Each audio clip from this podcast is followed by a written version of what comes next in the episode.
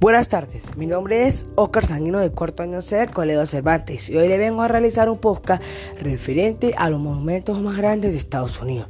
Por eso hoy le vengo a hablar sobre el Fuerte Jefferson.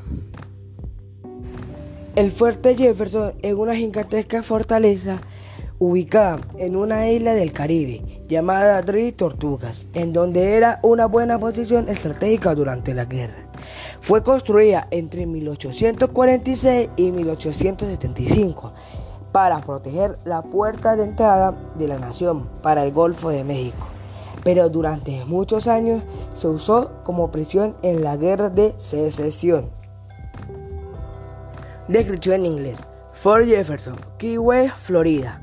Fort Jefferson Ian unfinished hexagonal fortress in the water of the Right Tortuga National Park.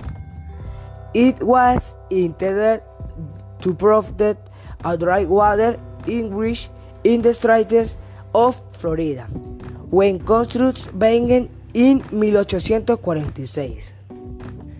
Later, the fort was turned into a military prison, but it was finally abandoned.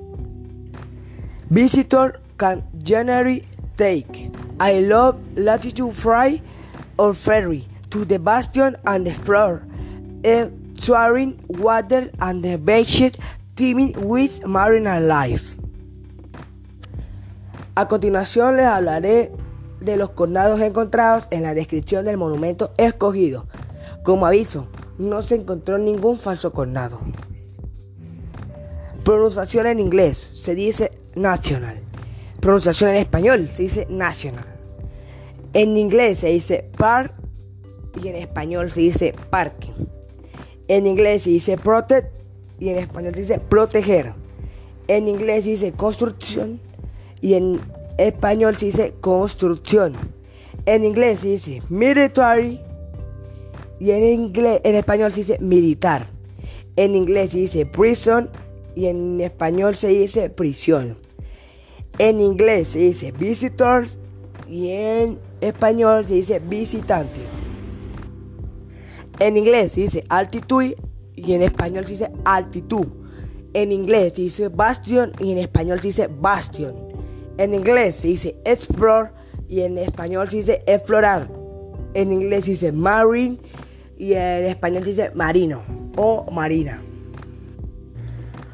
Como conclusión, esta actividad inicialmente me pareció un fastidio, porque no domino mucho la pronunciación en inglés, pero luego de analizarla se volvió un reto interesante y divertido, ya que me permitió vencer mis temores logrando con éxito la actividad evaluada. También aportó conocimientos extras en mi enseñanza, tanto en cultura general como en la asignatura. Muchas gracias por su atención. Espero que le haya gustado. Eh, me despido, Oscar Sanguino del cuarto año C. Muchas gracias. Que tenga feliz fin de semana.